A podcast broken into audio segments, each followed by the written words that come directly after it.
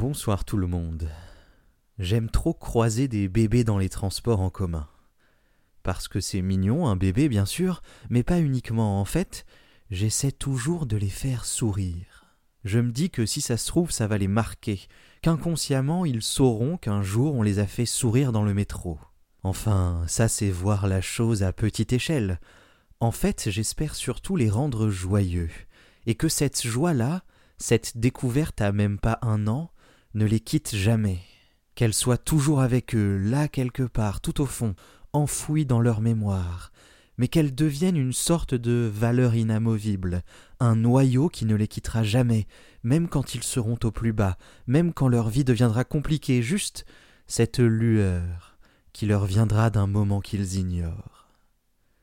Cette idée que la joie est toujours possible, accessible, qu'elle existe malgré tout. Ça peut paraître idiot, mais je pense que nos actions face aux enfants, y compris les plus petits donc, plantent des graines qui seront particulièrement tenaces.